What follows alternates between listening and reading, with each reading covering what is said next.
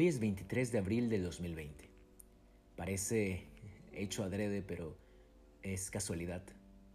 Ayer se conmemoró la muerte de Cervantes, hoy es el día del libro y vamos a hablar de un libro de Cervantes, pero visto desde un aspecto diferente. Así que bienvenidos a Desde el Cristal con que se mire.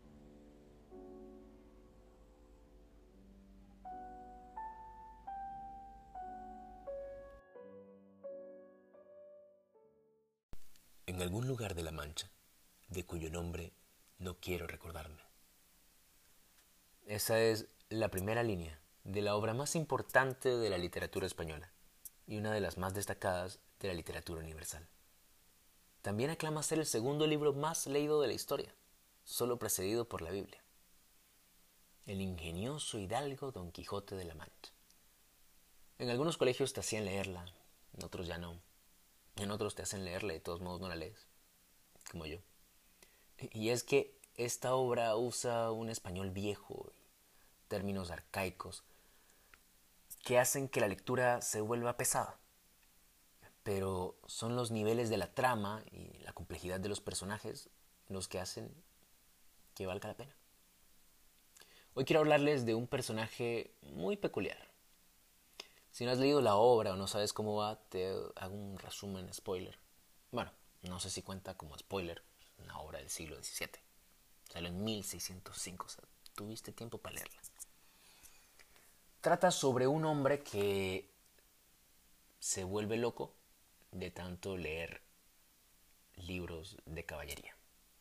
Su sueño es ser un caballero y se ha memorizado las partes de la armadura, tiene a su noble corcel Rocinante y tiene a su fiel escudero Sancho.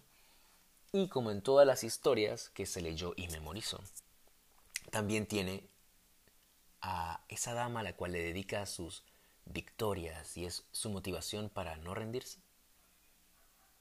¿Qué conocemos de esta mujer? Bueno, se dice que era hermosa, noble, amable, perfecta. Una muñeca de porcelana. Ah, bueno, y que nada más existía en su imaginación. Dulcinea del Toboso. Una mujer ficticia dentro de un mundo ficticio. Pero para el hidalgo era real, tan real como él mismo, al punto en el que habla de ella en tercera persona, cuando dice, Dulcinea, dueña de este corazón cautivo. Y no solo eso, sino que también le escribe cartas, diciendo, soberana y alta señora, el férido de punta de ausencia y el llagado de las telas del corazón. Dulcísima Dulcinea del Toboso, te envía la salud que él no tiene. Si tu fermosura me desprecia, si tu valor no es en mi pro, si tus desdenes son en mi afincamiento, maguer que yo sea asaz de sufrido. Mal podré sostenerme en esta cuita, que además de ser fuerte, es muy duradera. Mi buen escudero Sancho, él te dará entera relación. Oh bella ingrata, amada enemiga mía, del modo que por tu causa quedo. Si gustares de acorrerme, tuyo soy, y si no, haz lo que te viniera en gusto, que con acabar mi vida habré satisfecho a tu crueldad y a mi deseo. Tuyo hasta la muerte, el caballero de la triste figura. Entonces, aquí vemos que a pesar de ser un producto de su imaginación, Dulcinea es un amor no correspondido, un amor platónico. Mientras investigaba para hablarles de esto, leí muchos análisis del Quijote, porque hay muchos.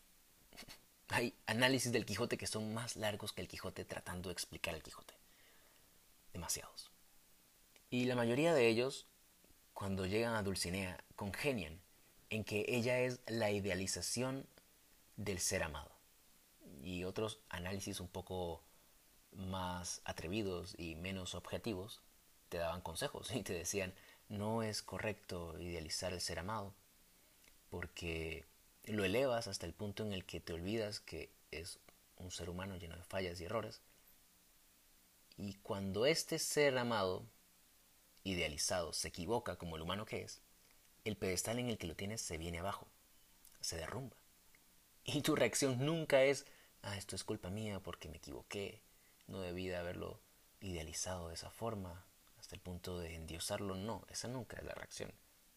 Lo que sientes es que te mintió, todo lo fingió, todo era una farsa para hacerte creer que él era así cuando en realidad no.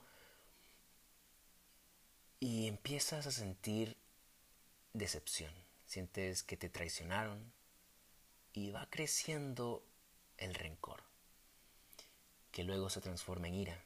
Y cuando sientes ira hacia el ser que dices amar, estás en problemas, porque la ira lleva al odio, el odio al sufrimiento y el sufrimiento al lado oscuro. Y, es verdad, porque cuando sientes que estás sufriendo por culpa de alguien a quien tú dices amar, lo que buscas es hacer daño. Y ya que conoces a esta persona, sabes cómo hacer daño. Y eso nunca termina bien. Porque logras hacer el daño que querías hacer, pero también te haces daño a ti. Y no ganas absolutamente nada. Así que tengo que estar de acuerdo con estos análisis porque pues, no veo una forma en la cual idealizar a una persona, ya sea en una relación, en una amistad o a un famoso. No veo forma en que idealizar a alguien esté correcto. Pero ¿qué tal si dejamos de ver a Dulcinea como un personaje ficticio dentro de un universo ficticio y lo vemos como un concepto, como una idea?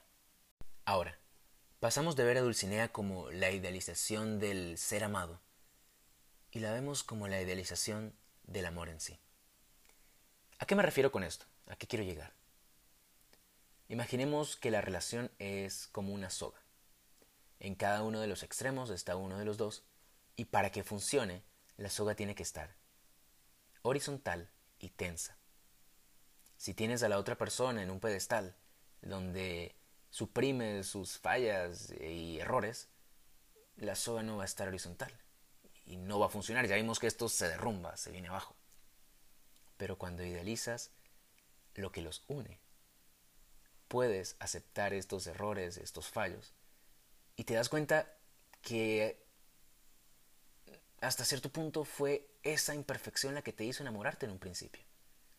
Ahora sé que estás tan defectuosa como yo, sabes que estoy tan defectuoso como tú y en algún momento ambos vamos a cometer un error, ambos nos vamos a equivocar, pero tengo en tan alta estima lo que nos une, lo que siento por ti, que puedo perdonarte y espero que tengas en tan alta estima lo que nos une y lo que sientes por mí, que puedas perdonarme.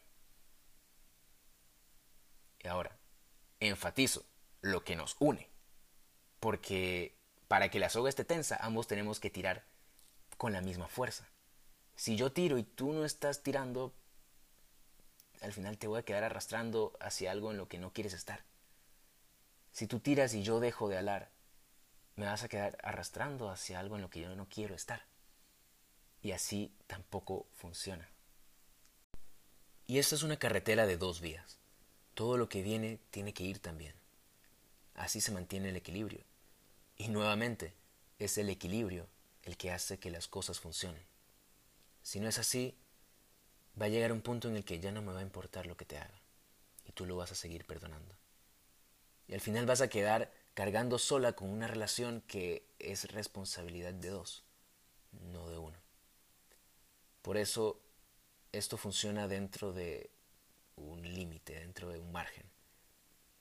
Porque es más importante el amor propio que el amor que le tengas a otra persona. Y sí, hablo de idealizarlo, pero no hasta el punto en el que tenga que ser perfecto, porque no lo es. No puedes pedirle a alguien que te dé lo que no tiene. No puedes pedirle a alguien imperfecto que te dé perfección. Aunque tal vez no tenga que ser perfecto. Tal vez es como dice Beatriz Luengo. Y es que el amor no es perfecto porque lo perfecto no le agrada a la pasión. Estamos llenos de fallas, llenos de errores, y es parte del proceso ir mejorando en el camino. hay una imagen que me gusta mucho, que la he visto varias veces en Instagram. Y son dos grandes trozos de piedra, uno con forma de hombre y otro con forma de mujer, y están esculpiéndose mutuamente. Y los trozos de roca que van cayendo son los aspectos negativos que se están mejorando. Creo que el concepto es, estamos juntos para juntos mejorar como individuos. Y pienso que es una de las formas más sencillas de explicar una relación. Este es el tercer episodio de este podcast. Si te gustó, déjame saber. Compárteselo a alguien. Si no has escuchado los otros dos, el link está en todas mis redes. Que suenan muchas redes, pero solo son dos. También están aquí en mi página de Spotify. Hace unos días me di cuenta que puedes seguir el podcast. Así que si te gusta y quieres que te aparezca cada vez que subo uno nuevo, que no es mucho, uno a la semana, sería bueno que le des follow. Muchas gracias por escucharme. Esto fue Desde el Cristal, con que se mire.